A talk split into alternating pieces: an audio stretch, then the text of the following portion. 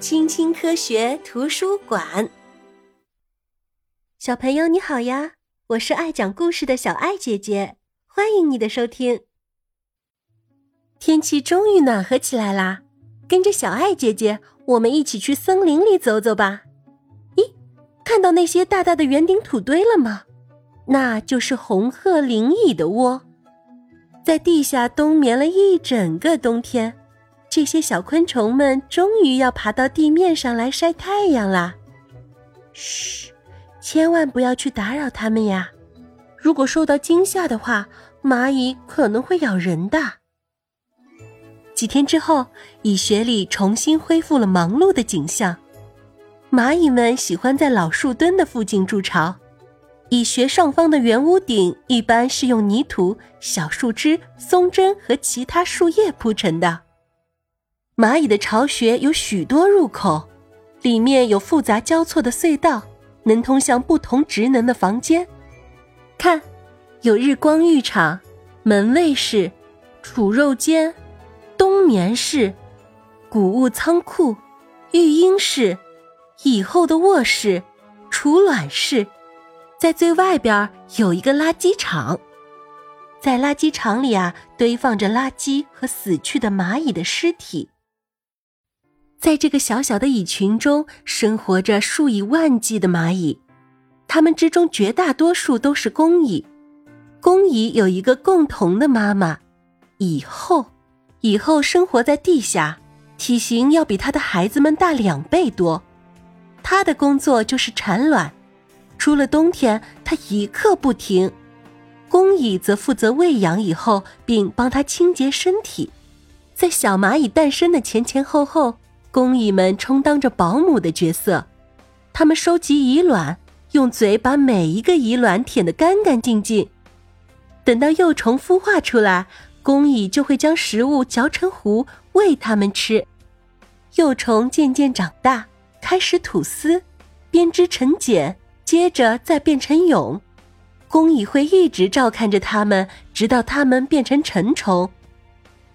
天气转凉了怎么办？保姆们会把幼虫统统运到被太阳晒得暖暖的圆屋顶里。那如果天气太热、太干燥怎么办呢？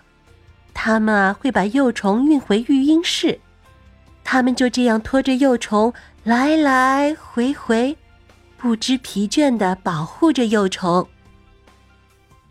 年长的工蚁们负责维护和保卫蚁穴，同时也负责去外面寻找食物，鼓励、水果、粪便、肉都是他们的美味。看，这里有一只死掉的蜥蜴，工蚁们会用锐利的上颚把它切成小块。那怎么拖走这只雄蜂呢？哼，小菜一碟。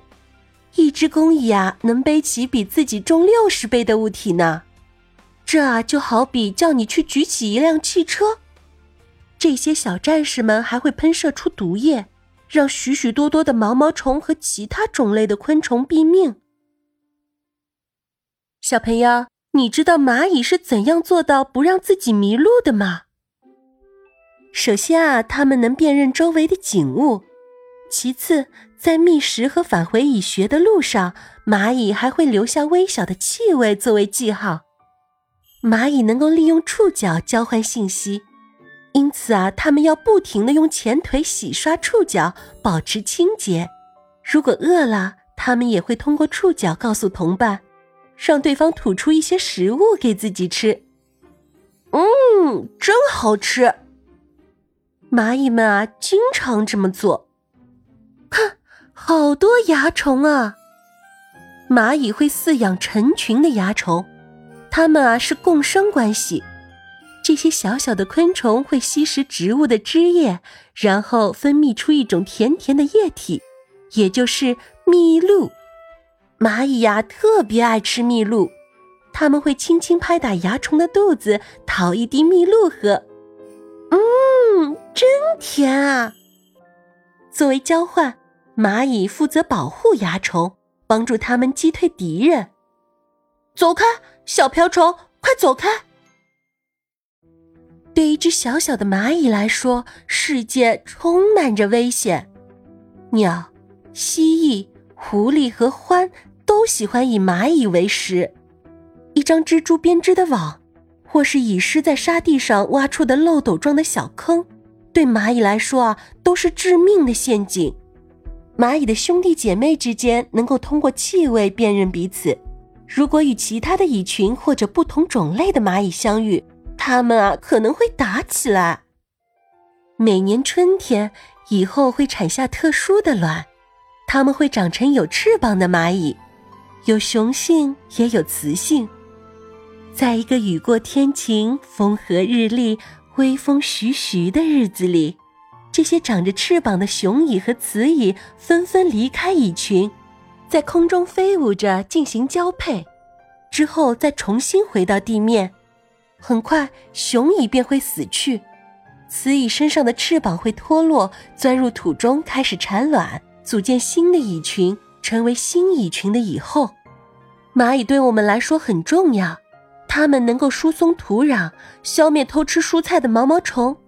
还能在大自然里传播种子呀！糟糕，厨房里有蚂蚁，它们啊是花园里的黑蚂蚁，有时候会爬进你的家里寻找食物。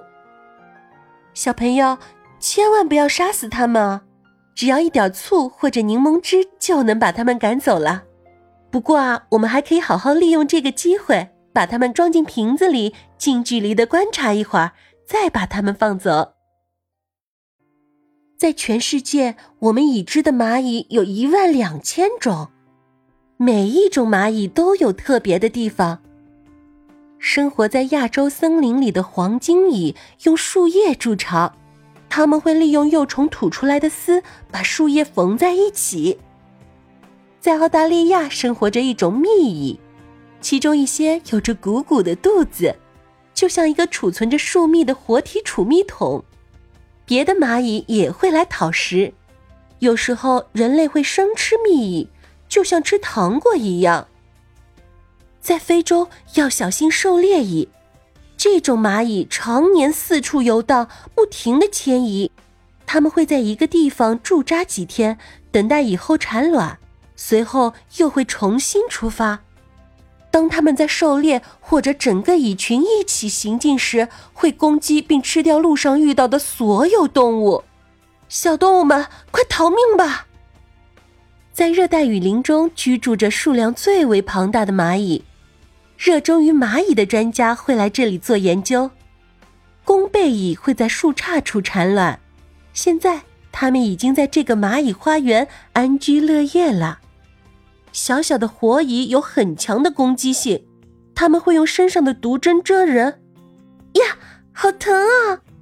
切叶蚁会把树叶切成小片，并在上面种蘑菇，长出来的蘑菇就是它们的食物了。这是什么蚂蚁呀？科学家们目前还不能确定呢。不过啊，我们每天都会发现新的蚂蚁物种。小朋友。下次看到蚂蚁的时候，是不是就知道它们是怎么传递信息了呢？关于蚂蚁的小故事，我们就讲到这里啦，下次见，拜拜。